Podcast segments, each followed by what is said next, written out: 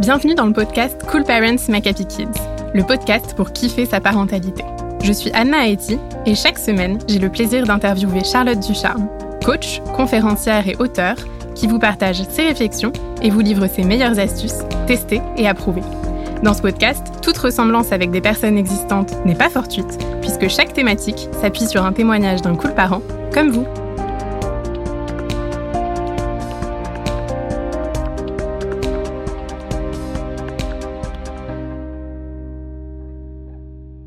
Cette semaine, on aborde cette situation qui est partagée par beaucoup de parents, à savoir ce moment où notre enfant se met à dire non à tout. Que ce soit pour venir à table, pour mettre ses chaussures ou pour aller se coucher. Alors que faire face à ces non à répétition? On en discute avec le témoignage de Jérémy, papa d'une fille de deux ans et demi. Jérémy nous explique que depuis quelque temps, à la maison, lui et sa compagne entendent un mot en boucle, non. Leur fille de deux ans et demi a pris l'habitude de rétorquer ce fameux non, que ce soit pour venir manger, pour aller au bain, pour partir de la maison, et ainsi de suite.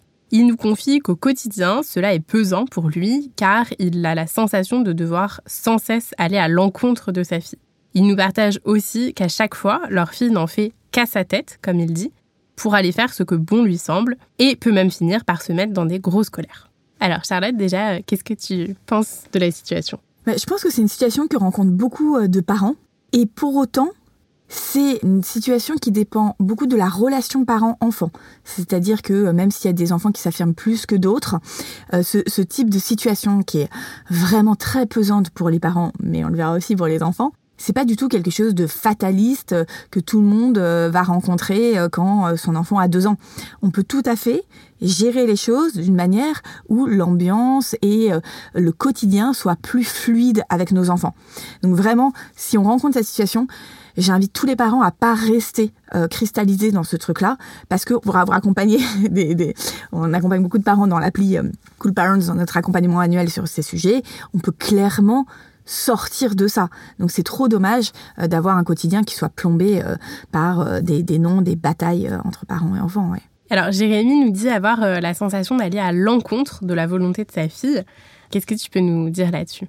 Bah, c'est un vrai souci déjà pour le parent parce que euh, c'est pas agréable de, toujours euh, avoir l'impression d'aller à l'encontre de son enfant.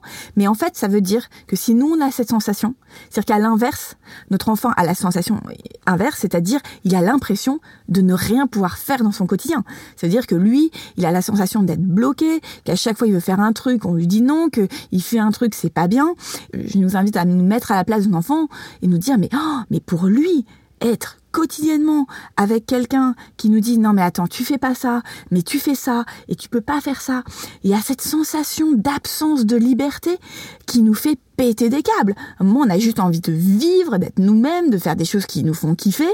Et s'il y a toujours quelqu'un qui est sur notre dos en train de nous dire euh, non pas comme ci comme ça oh, qu'est-ce que ça doit être dur aussi à vivre euh, pour euh, pour notre enfant je pense que chacun de nous, euh, enfant, pas enfant, euh, on fonctionne tous comme des humains. On a besoin de se sentir libre, libre de vivre aussi. Et alors, comme on le voit avec euh, le témoignage de Jérémy, donc ça peut être fatigant de faire face à tous ces noms et comme on le disait, d'aller à l'encontre.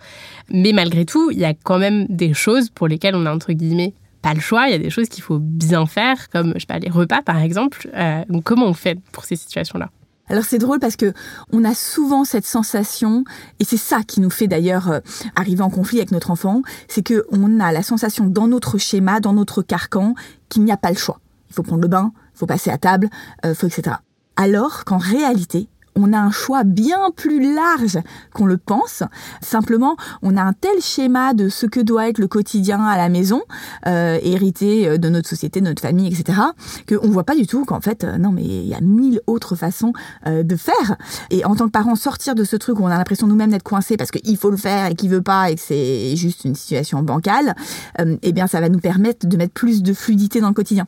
Et au sujet des repas dont euh, tu parles, Anna, euh, l'autre jour, j'étais chez un ami et c'est marrant, il a fait un truc que, auquel j'avais pas pensé et qui est tout simple. Eh bien, lui, donc, euh, avec ses enfants, quand c'est l'heure, je sais pas, il est midi 30 ou un truc comme ça, il demande à ses enfants quand est-ce que vous voudrez passer à table? C'est le week-end, mais je trouve juste ça déjà hyper sympa. Vous voudrez passer à table quand? Parce que là, je vois que vous êtes en train de jouer. Est-ce que vous voulez passer plutôt à table dans une demi-heure, une heure? Et ça, c'est un truc qui, qui, qui est assez euh, naturel. C'est-à-dire que si on est dans une maison familiale, euh, ça peut être assez naturel de demander à notre frère, à notre sœur, à nos copains, euh, by the way, quand est-ce que vous voulez qu'on passe à table? Et c'est juste bah, sympa pour les autres de pas imposer notre horaire, notre loi et de prendre en compte aussi que les autres ont des activités. Et ça, on ne sait pas pourquoi, parfois on s'interdit avec nos enfants. Et juste ouvrir cette porte-là, bah, ça permet à l'enfant aussi de sentir qu'il existe, qu'il a un avis, qu'il a droit d'être écouté, que euh, il n'est pas en train de passer à la trappe après tout le monde euh, et suivre euh, le mouvement et sans qu'on lui demande quoi que ce soit. Donc voilà, je trouve que c'est on a plus de choix pour le bain notamment. par exemple, on ne sait pas pourquoi aujourd'hui dans notre pays, je pense, la plupart des gens se disent qu'il faut prendre un bain tous les jours ce qui est assez absurde pour un enfant parce que contrairement à nous, les enfants ils transpirent beaucoup moins, ils sentent pas mauvais, ils sont souvent habillés déjà. Donc je veux dire, ils se traînent pas par terre euh, euh, tout nus. Euh, s'ils se lavent les mains et le visage, c'est bien. c'est pas écologique de prendre des bains, c'est pas bon pour la peau. Enfin, on peut aussi en prendre un tous les deux jours, un tous les trois jours, en fonction de l'âge de l'enfant. Et on, est, on peut peut-être prendre une douche rapide. Et voilà. Et donc il y a plein de choses qu'on fait par automatisme. On se met beaucoup beaucoup de contraintes où on peut aussi avoir le quotidien un peu moins rempli, un peu plus au rythme de notre enfant et lui laisser aussi des choix dans, euh, par exemple, s'habiller, bah, on peut aussi, euh, euh, voilà, avoir fait le tri entre les habits d'hiver et d'été et lui le laisser s'habiller tout seul, enfin, ou en tout cas le laisser choisir. Je pense que c'est important vraiment pour l'enfant qu'il ait l'impression de pouvoir décider quand même de deux trois trucs dans sa vie, et que ça, s'il n'a pas cette impression, en fait, c'est là où il y a une frustration qui s'installe, qui fait boule de neige et où on se tape entre guillemets colère sur colère avec notre enfant. Il faut vraiment sortir de ça parce que c'est un quotidien. Euh, voilà, on a fait des enfants pour passer un, une, avoir une vie familiale qui soit joyeuse et puis on se retrouve avec une vie familiale qui devient un, enfer avec ses noms surnoms, ses batailles et c'est pas ce qu'on veut. Donc sortir de ça, euh, c'est cool en rajoutant un peu plus de fluidité, de liberté, euh, en voyant que voilà, on, on a plus de choix qu'on ne le pense. Et alors justement, tu viens de dire qu'effectivement, c'est vrai que bien souvent, ces non peuvent finir euh, dans les cris, dans les colères, euh, dans l'enfant qui ne euh, veut pas faire. Donc quand on en est à ce stade-là, qu'est-ce qu'on peut faire?